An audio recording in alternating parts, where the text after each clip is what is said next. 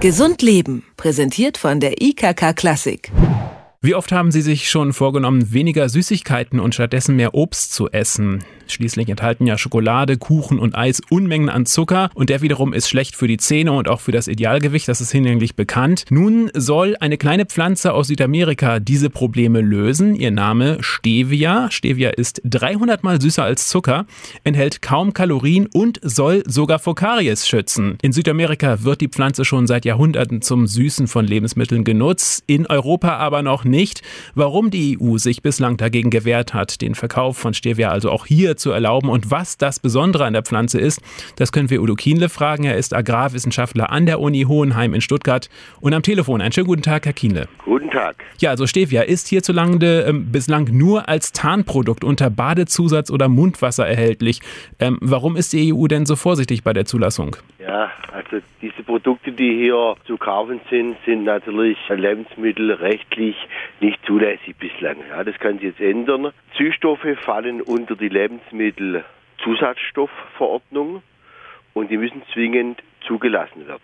Um eine Zulassung zu bekommen, muss der Antragsteller die gesundheitliche Unbedenklichkeit belegen und dafür müssen umfangreiche toxikologische Studien durchgeführt werden. Wenn ich Sie so höre, dann klingt und das für mich fast so, als ob das ein reines Bürokratieproblem in Europa ist. Nee, nee, das ist kein Bürokratieproblem, sondern gesundheitliche Unbedenklichkeit. Ich meine, Sie haben in Ihrer Anmoderation zwar schön gesagt, dass die Pflanze seit Jahrhunderten in Südamerika zum Süßen von Lebensmitteln benutzt wurde.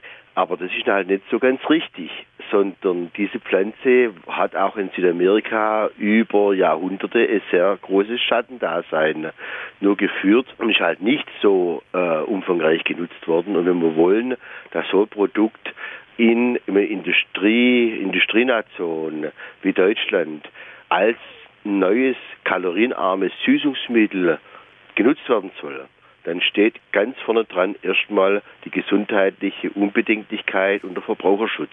Und deswegen müssen solche Produkte geprüft werden. Und wenn kein Antragsteller da ist oder da war, wie in der Vergangenheit, der hier solche toxikologischen Untersuchungen durchführen wollte, weil die kosten sehr viel Geld, dann kann so ein Produkt letztendlich auch nicht zugelassen werden. Die EU warnt vor einer Überdosierung und schreibt eine Tagesdosis von 4 Milligramm pro Körpergewicht bei Stevia-Extrakten vor. Ähm, gibt es denn Erkenntnisse über Nebenwirkungen der Pflanze?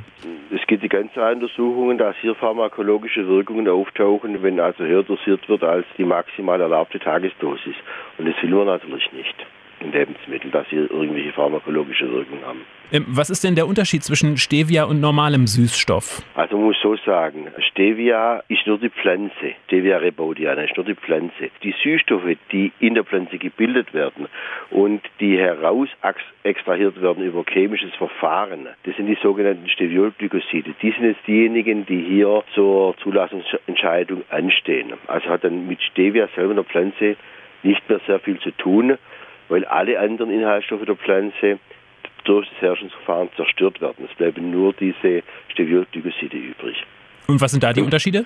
Im Vergleich zu anderen Süßstoffen ist eigentlich der Unterschied, das eine kommt Steviolglykoside kommen ursprünglich aus der Pflanze, während alle anderen Süßstoffe, die man bis so landläufig im Verkehr hat und gebraucht, künstliche Süßstoffe sind. Also erfunden vom Menschen und in chemischen Fabriken durch Synthese hergestellt. Das ist der Hauptunterschied. Nun gibt es eine Molkerei aus Bayern, nämlich die Andexa Molkerei Scheiz. Die hat vor einem Monat einen Erfolg vor dem Verwaltungsgericht in München erzielt. Sie darf ihre Bio-Joghurte künftig mit Stevia-Tee süßen. Ist das ein erster Schritt in Richtung Zulassung des Süßungsmittels auch für andere Lebensmittelhersteller?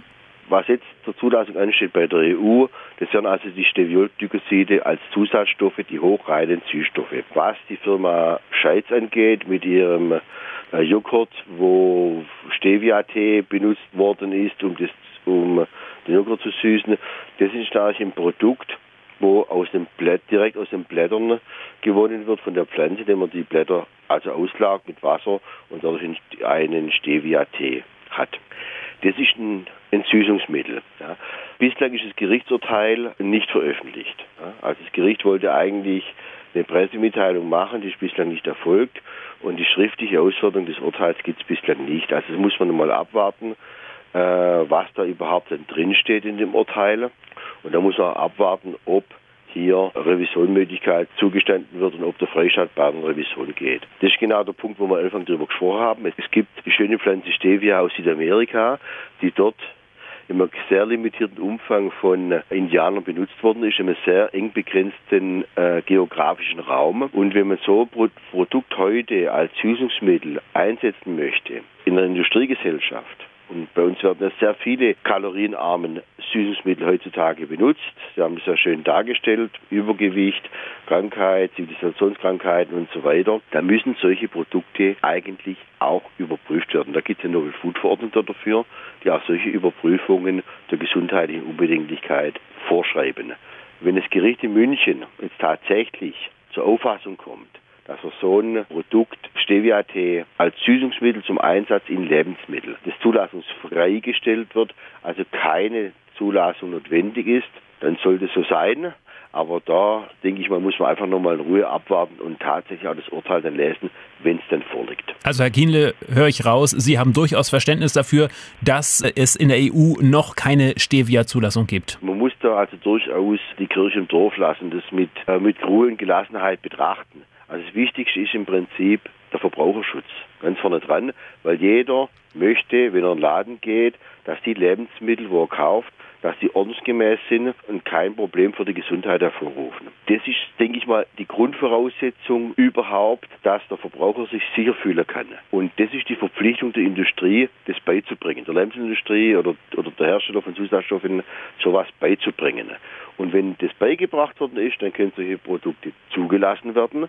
Und wenn das halt nicht beigebracht worden ist, dann ist es halt äußerst schwierig. Da kann man zwar Propaganda machen, aber das nützt dann trotzdem nicht, ja, weil man kann aus sehr harmlosen Zutaten durch entsprechende Verfahren relativ komplizierte oder auch toxikologisch komplexe Produkte machen. Erst vor kurzem kam es, dass also bei Babynahrung durch ein bestimmtes Herstellungsverfahren aus harmlosen Zutaten durchaus durch das Verfahren dann toxikologisch bedenkliche Produkte entstehen. Das will man ja nicht. Ja? Getestet wird ja das Endprodukt. Das will man, das muss man ausschließen. Ist es auch richtig, dass sowas getestet wird? Eine klare Forderung, das sagt der Agrarwissenschaftler Udo Kienle von der Uni Hohenheim in Stuttgart. Vielen Dank für das Gespräch. Dankeschön. Gesund Leben, präsentiert von der IKK Klassik, gibt es auch zum Nachhören als Podcast.